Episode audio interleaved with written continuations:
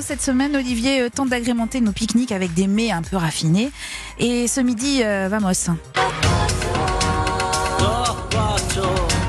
Ouais, il faut bien tendre l'oreille. Le monsieur, il dit gazpacho. hein. Voilà. C'était, c'était une petite, euh, voilà. C'est une petite blagounette pour vous, Olivier. Il faut bien entendre. Oui, oui, il faut tendre l'oreille, Vous n'avez Oui. jamais fait de chanson culinaire, non? Euh, non, la liste des courses, ouais, des choses comme ça. non? Ouais. La liste, ça ressemblait à quoi euh, Vous en souvenez? Non. Votre chanson porte-bonheur, hein, ouais. on est d'accord. hein. Non, je parlais plus de boire de la vodka que de manger quoi que ce soit en Oui, fait. hein. mais quand je pense que cette chanson, c'était une- un peu une lettre de rupture amoureuse, ou en tout cas, vous avez essayé de récupérer un garçon en faisant la liste de toutes les choses que vous vouliez encore faire avec Eh lui. oui. Et nous, on a pris ça pour un truc un peu joyeux, et en fait, pas du tout. hein. Bah si, parce que ça veut dire qu'on a, Ouais. ça veut dire qu'on a encore du désir en fait de Oui. dresser une liste. Oui, mais Donc c'est tout à fait positif en fait. sauf que maintenant, j'ai lu le livre, et je sais que le garçon, il n'est pas revenu, même euh, après lui avoir chanté cette Voilà, chanson. il n'est pas revenu et c'est tant mieux. S'il nous écoute, euh, bonjour. Bonjour, Euh, Olivier. Comment on cuisine un gazpacho de- digne de ce nom? Eh bien, vous savez que le gazpacho, c'est la recette traditionnelle du sud de l'Espagne. C'est ce qu'on mange ou on boit, parce que c'est la nourriture liquide, quand il fait chaud pour se rafraîchir avec, euh, évidemment, tous ces bons euh, légumes de saison. Euh, moi, je vous propose deux gazpachos différents aujourd'hui, emmenés en pique-nique.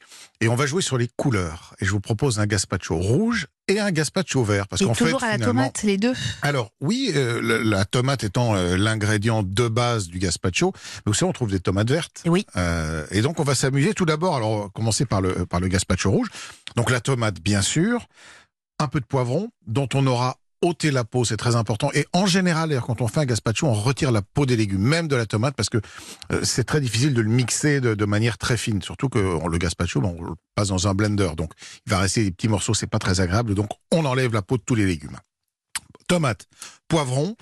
Rajoutez quelques framboises, une petite, une Ah, petite bien, poignée ça. de framboises. Ouais. Ça donne un côté acidulé qui est assez intéressant. Ça va donner un petit peu de rondeur aussi. Et puis pour donner du peps, parce que le gazpacho, ça doit avoir du goût, un peu de piment Eh oui, d'Espelette. bien sûr. Voilà.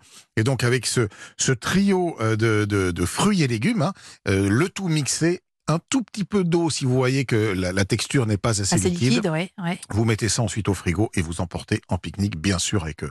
Alors ça se boit comme ça, on peut rajouter quelques petits crotons de pain pour donner de la texture.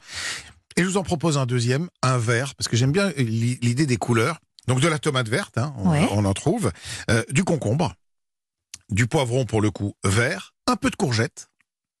Et là, vous allez rajouter de la menthe. Oh, Et- ça va être bon, ça. Voilà. avec la Et donc là, ouais. vous allez avoir un jeu de, de, de, de saveurs, de textures. Très intéressant aussi. Pareil, on épluche les légumes, on les mixe au blender, on rectifie euh, le, le- le- la texture avec un ou pas un petit peu d'eau. On met un peu de piment Et aussi dans puis- la verte ou pas? Pas forcément, parce Pas que vous- parce qu'avec la menthe, vous allez Ouais, avoir c'est pas- ce c'est voilà, pas- ça- ça euh, pas de la même façon. Exactement, avec la menthe, vous allez avoir euh, des saveurs suffisamment intéressantes. Pourrez rajouter d'autres herbes euh, de votre jardin si vous voulez euh, mettre, je sais pas moi, euh, un petit peu de de de, de, de persil, Ouais. Enfin ce que vous voulez quoi, du basilic, euh, ça marche aussi, de la coriandre, euh, voilà. Et tout ça au frais. Et après, tout vous ça faites vraiment les malins euh, devant les copains en Et pique-nique. hein. voilà. Et C'est un alors, peu la euh, classe, pour qui le rouge, pour qui le vert. Ouais. Et on peut même s'amuser à en faire du jaune. Enfin, euh, et, euh, vous savez, en général, ce qui est intéressant dans, dans les, dans les saveurs, dans le mariage des saveurs en cuisine, c'est que souvent, la, la couleur est un, est un élément euh, fil, fil conducteur. Et quand vous associez des éléments qui ont la même couleur, en général, ça fonctionne. Et ouais, et c'est très bon et c'est très joli dans les assiettes. Voilà. Merci infiniment pour ces deux recettes. Si vous les testez,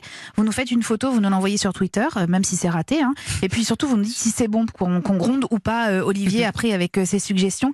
Si vous avez des questions pour Olivier, vous n'hésitez pas non plus. hein, c'est sur Twitter avec le hashtag Europe 1.